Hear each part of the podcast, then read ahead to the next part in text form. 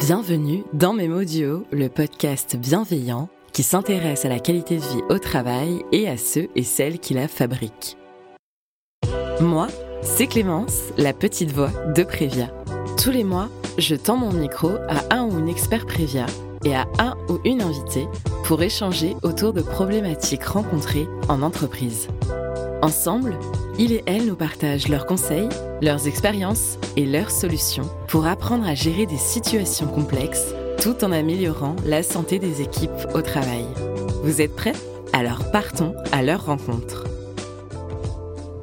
Est-ce que tout le monde a eu son café ou son thé? Ouais, c'est bon? Eh bien, je vous souhaite euh, la bienvenue dans cette nouvelle saison de Mémo Duo. On démarre l'émission dans un nouveau décor euh, nous sommes au Café sur Cour, un café caché dans le quartier Mélinette à Nantes. Et dans une ambiance bistrot cosy, je retrouve un duo d'experts. Bonjour Laura. Bonjour. Alors tu es responsable RH au siège de Brioche Pasquier. C'est exactement ça. Et bonjour Catherine, que je connais bien. Euh, bonjour Clémence. Euh, toi, tu es directrice générale chez Prévia et puis quand même experte de la santé et du bien-être au travail. Et je souhaite aborder avec vous aujourd'hui un sujet très actuel dans les médias, la maladie et le travail. Qu'est-ce qui se passe quand euh, un salarié doit s'absenter du travail pour une longue durée en raison de la maladie et entre maintenir la productivité euh, tout en préservant la santé euh, des employés, qu'est-ce qu'il faut mettre en place? Et j'entends souvent que l'absence d'un membre d'une équipe peut autant être pris comme un défi ou comme une opportunité. Alors avec votre regard euh, d'experte et vos expériences, euh, j'aimerais qu'on vienne briser les tabous autour de la maladie et du travail en allant au cœur de l'entreprise.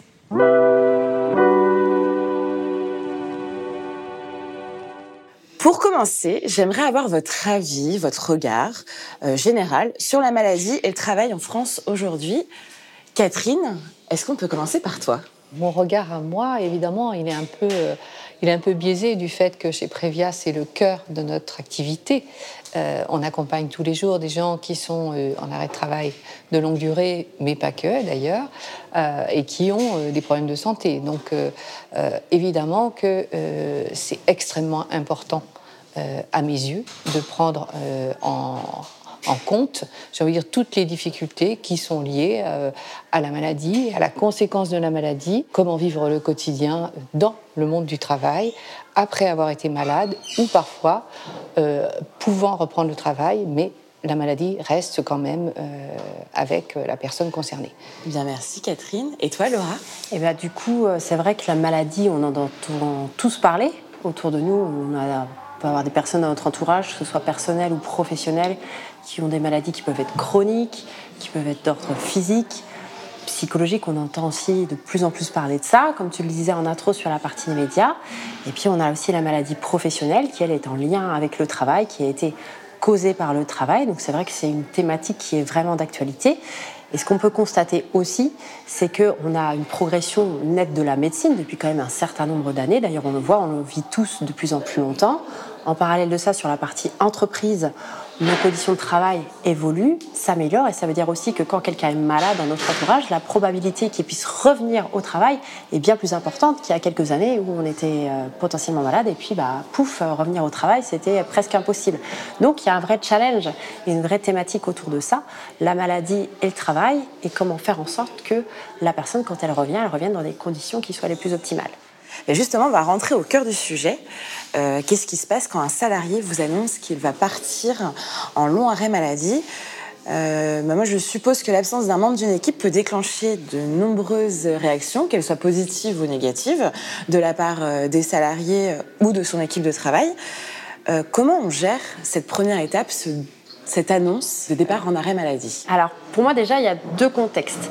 Il va y avoir l'arrêt qui peut être complètement soudain, un accident de la vie qui fait que la personne est arrêtée euh, brutalement, on s'y attend pas. Donc là, ça n'a pas du tout déjà le même impact.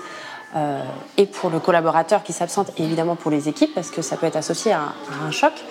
Et puis il y a l'arrêt où quelque part euh, il y a déjà eu des prémices, ou alors on est déjà en relation de confiance avec le salarié, il y a déjà eu des discussions. Je pense par exemple à des pathologies type cancer, où à un moment donné, bon, on va s'attendre à ce qu'il y ait un arrêt. Par rapport à ces deux situations-là, pour moi, le dénominateur commun, c'est que la durée de l'arrêt, elle reste très incertaine. Donc c'est ce côté incertitude qui peut être euh, vraiment euh, euh, difficile pour et les salariés et les équipes à vivre. Pour le collaborateur déjà, il faut savoir qu'il n'est pas dans l'obligation de nous dire quel est le contenu de sa pathologie. Donc ça, c'est tout dépend des relations qu'on a avec nos équipes. Et puis également, si on a réussi à créer une, une, relation de confiance où la personne va déjà peut-être se livrer. Et si effectivement c'est le cas, et quand on peut le faire, euh, ce qui est, je trouve intéressant, c'est de pouvoir parler avec ce salarié, d'avoir vraiment une écoute très active euh, et avec beaucoup de simplicité et d'humilité et avoir le curseur qui n'est ni trop dans l'opathie, ni euh, avec trop de recul, et, euh, parce que ça peut être compliqué pour le salarié. Et ce qui peut être intéressant, ça va être de se dire avec ce salarié, mais comment tu veux qu'on communique ça euh, auprès des équipes? Parce qu'il y a des personnes qui peuvent avoir envie d'en parler, d'autres que ça reste plus discret. Donc déjà, le déterminer quand on le peut avec la personne qui va s'absenter, je trouve que c'est un élément qui est très intéressant. L'objectif, c'est qu'elle se concentre sur sa santé. Donc on met de côté, ne t'inquiète pas, la charge de travail, nous, on va la gérer. Tu te concentres sur, ça, sur ta santé et on voit ça. Et si on se met du point de vue des équipes, eh bien effectivement, selon ce que le salarié a décidé d'être présent, pas présent, de savoir ce qu'on peut dire, qu'on ne peut pas dire sur sa pathologie, eh bien ça peut être quelquefois en deux temps. Déjà, ça peut être un choc effectivement à chaud pour certaines personnes, avec des personnes qui vont manifester peut-être déjà de l'affect, euh, qui peut être plus ou moins fort. Euh, il y en a certaines en fonction, euh, ça peut être vraiment des pleurs, d'autres personnes qui vont rester en retrait. Donc il y a vraiment la réaction à chaud qu'il faut analyser. Et ce qui est important, c'est de revoir toutes les personnes de les des équipes aussi un peu plus à froid, parce que des fois, on s'attarde sur des personnes qui expriment le plus de choses, alors qu'inversement, c'est des fois celles qui, expriment moins qui ont besoin de discuter. Si euh, on prend une situation concrète où on a un arrêt de travail de longue durée, donc généralement, nous, on dit longue durée, c'est à peu près trois mois. Euh, donc ça y est, le collaborateur est absent. Donc comme vous l'avez dit, il y a eu la phase de réadaptation de la structure. Euh, on a parlé de la charge de travail qui va un moment être plus, euh, plus intense et se réadapter, les priorités qui ont été envisagées. Comment les entreprises elles gèrent du coup cette période de transition, cette phase où euh, on a actionné et on ne sait toujours pas quand est-ce que le salarié va revenir, mais on sait que ça va être encore une longue durée. Euh, on doit quand même maintenir productivité, mais continuer de préserver ses équipes. Comment on gère euh, ce genre de situation? On peut se dire, dans un premier temps, on va essayer de réorganiser en interne. Donc ça veut dire qu'on va être obligé de redonner des priorités, réaffecter des tâches, parce que le but c'est que ce soit pas en plus du reste, là, le, rôle du manager. Et puis nous, on, va appuyer cette partie RH qui est de dire, bah, il faut qu'on réorganise le travail euh, différemment. Donc on va devoir mettre des choses de côté et puis reprendre les priorités. Euh, ça peut être une manière aussi pour les équipes, voire le manager, de refaire aussi de l'opérationnel, de remettre de la, main à la pâte. Et à l'inverse aussi pour d'autres collaborateurs, de reprendre des, nouvelles tâches qui peut-être vont aussi les intéresser. Donc il peut y avoir un côté aussi opportunité en fait dans cette maladie et ça peut être un vrai plus. Et puis après, dans un second temps, si on se dit bah va peut-être falloir recruter parce qu'effectivement il y a toujours cette incertitude, on a le doute sur quand est-ce que le salarié va revenir. Alors je pense qu'on le sait tous en ce moment, le recrutement, c'est pas simple, les process sont longs. Donc généralement, quand on prend cette option-là, il faut quand même s'attendre à faire cette phase de réorganisation interne. Et ben, ça passe par de la formation, par de l'accompagnement, on prend le temps, on accepte qu'il y ait une période de transition où ce ne sera pas bah, aussi efficace, aussi productif entre guillemets qu'avant, mais ça fait partie des règles du jeu. Au même titre qu'une personne qui est recrutée, il va falloir repasser du temps à la former, expliquer les process, nos moyens de fonctionner, etc. C'est aussi une super opportunité d'avoir un autre regard par une personne extérieure qui arrive, d'autres méthodes de travail, euh, la capacité de remettre en cause nos façons de faire. Et ça, il y a aussi en fait des, choses très positives là-dedans. Oui, tout à fait d'accord avec, euh, avec euh, ce que tu dis, Laura. je pense qu'il y a quelque chose d'important, c'est tenir compte en fait de l'adaptabilité des uns et des autres à des périodes justement où il y a un changement. comment chaque personne peut s'adapter à ce changement. Et effectivement, il y a ceux qui vont dire ah oui, mais moi je peux contribuer à l'absence de l'autre en faisant un peu plus. Et puis, euh, il y a d'autres personnes qui vont paniquer euh, parce que euh, ça, déstabilise l'organisation euh, ambiante et ça, ça leur plaît pas. Donc, il faut faire aussi attention à ces gens qui sont peut-être un petit peu plus fragiles ou en tout cas ont moins de, possibilités de s'adapter au changement. Et puis, bah, quand on a une équipe, évidemment, on connaît quand même un petit peu les, personnalités et peut-être s'appuyer effectivement sur celles qui sont plus volontaires pour en prendre un petit peu plus, pour contribuer justement à, à cette période en attendant des jours meilleurs, puisque en tant qu'RH, on n'a pas la baguette magique du jour au lendemain pour, pour répondre comme ça à, la problématique posée. Donc là, on a parlé euh, de l'annonce de l'arrêt maladie, de ce qui se passe pendant l'arrêt maladie. Euh, eh bien, on va parler de cette période un petit peu cruciale qui est la reprise euh, du travail du collaborateur, donc après son long arrêt. On sait tous que le retour au travail, ça peut être une période qui n'est pas évidente, à la fois pour le salarié et pour les collègues. Comment on s'assure que cette transition, elle se passe en douceur et qu'elle favorise, encore une fois, le bien-être de tous? Alors ça, c'est vraiment le cœur de notre métier. Hein. Euh, c'est préparer euh, effectivement le, retour au travail. Euh, pour moi, il y a deux axes, évidemment. Il y a préparer le collaborateur à revenir. Et pour ça, bah, comment ça s'est passé pendant l'arrêt entre le salarié qui est en arrêt et son responsable Est-ce qu'il y a eu une communication qui est restée et évidemment qu'il faut favoriser au maximum le maintien euh, du lien entre le salarié et son employeur pendant toute cette période. Maintenant, là, c'est pareil, on tombe sur des personnalités euh, différentes. Il y a des gens qui n'ont pas envie de communiquer avec l'entreprise pendant qu'ils sont en arrêt de travail, euh, et d'autres qui, au contraire, vont garder ce lien. Donc, nous, dans les personnes que nous accompagnons chez Prévia, on a quand même euh, un certain nombre de personnes qui ne veulent plus communiquer avec leur entreprise parce qu'il euh, y a quand même à l'origine des pathologies plutôt euh, psychologiques qui peuvent être liées au travail, et pas que d'ailleurs. et pour autant, ça fait un, blocage entre cette vie perso et vie pro. et donc, comment amener cette personne à reconnecter ce lien?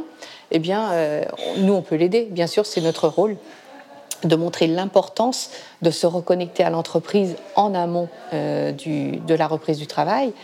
Mais c'est aussi notre rôle de dire à l'employeur ben, comment est-ce que vous allez accueillir cette personne? Donc, il y a quand même un vrai travail à plusieurs niveaux à faire pour que euh, ce retour au travail se passe bien. Alors, moi, le mot que tu as employé, qui est la préparation, ça, c'est le maître mot effectivement, quand on veut euh, se préparer au retour du salarié.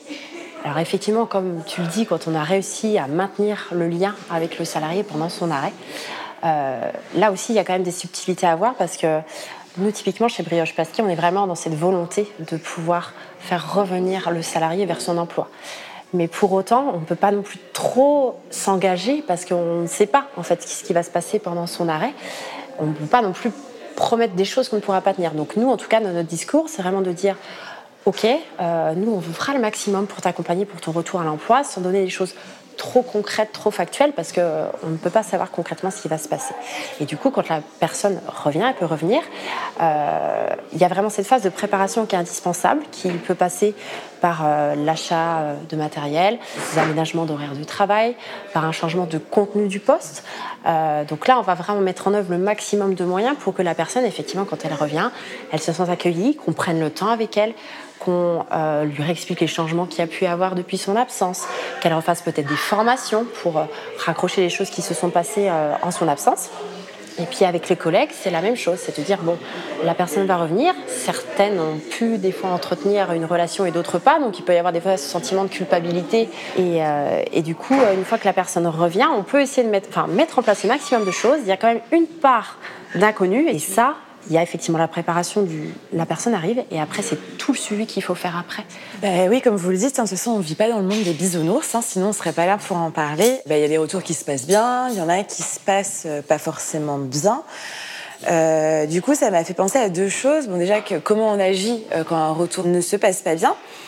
Mais également, j'ai pensé à, une situation qui peut-être vous est arrivée quand on se rend compte qu'avec l'absence du salarié en arrêt maladie, les équipes en fait se retrouvent à être très productives, euh, à faire, euh, à, avoir des très bons résultats.